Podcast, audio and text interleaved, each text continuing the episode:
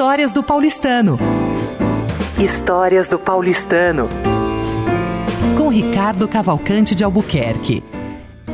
Ouvintes da Rádio Paulistano, das várias e inúmeras histórias que eu contei, a última foi do, da mesa, uma mesa famosa que se formava no antes da pandemia, durante anos se formou lá no primeiro andar.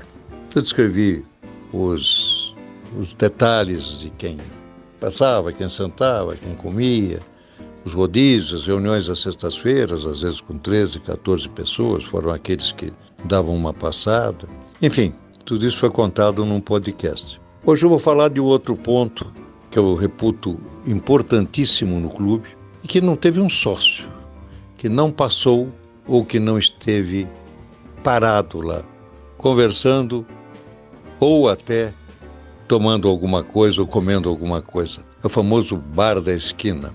O bar da esquina é aquele bar que você obrigatoriamente quem vem da garagem tem que passar, quem vai para o salão de bilhar tem que passar. E durante anos lá foi ponto e continua sendo de vários sócios, de vários associados. Foi ali, naquele bar da esquina, naquele cantinho, que nasceu o Clube do Charuto, depois foi transferido para um outro lugar. Foi lá que se discutiram e se discute política do clube, política sem ser do clube, encostado no balcão. E no verão, então, o bar da esquina fica sendo um provedor de algumas cadeiras e algumas pessoas. Estão na piscina, põe o bracinho na grade e fico conversando ou pegando alguma coisa do pessoal do bar da esquina.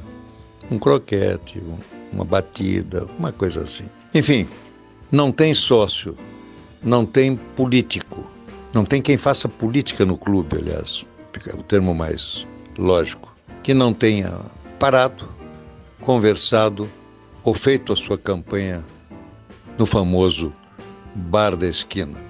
Aquela viradinha que eu estou instituindo como bar da esquina, também já teve uma mesa famosa na primeira coluna, que era do Bigode, famoso Pinheiro, saudoso amigo. Mas diretores, associados antigos, novos, eh, atletas param forçosamente ou encontram seus amigos ali no bar da esquina e de pé ou sentados naquelas cadeiras que ali estão, usam e usufruem do nosso clube, que realmente tem vários pontos a serem mencionados.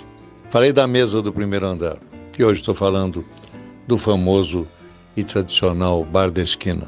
Quem está me ouvindo sabe que não existe uma pessoa, um sócio, aliás, ou um convidado até, que não tenha por lá passado, ou que não tenha lá encontrado alguém parado, que às vezes até é difícil de passar pelo número de pessoas que ficam de pé ou conversando ali no famoso e tradicional bar da esquina. Vou falar de outros pontos do nosso clube que marcaram época.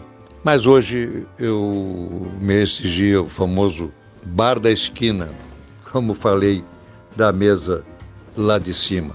Esse bar da esquina tradicional, espero que por muitos anos, assim que essa pandemia permitir, continue sendo um centro de relacionamento com outros pontos do clube, que no seu geral já é um centro de relacionamento, com alguns pontos imbatíveis, como é o caso do famoso e tradicional Bar da Esquina.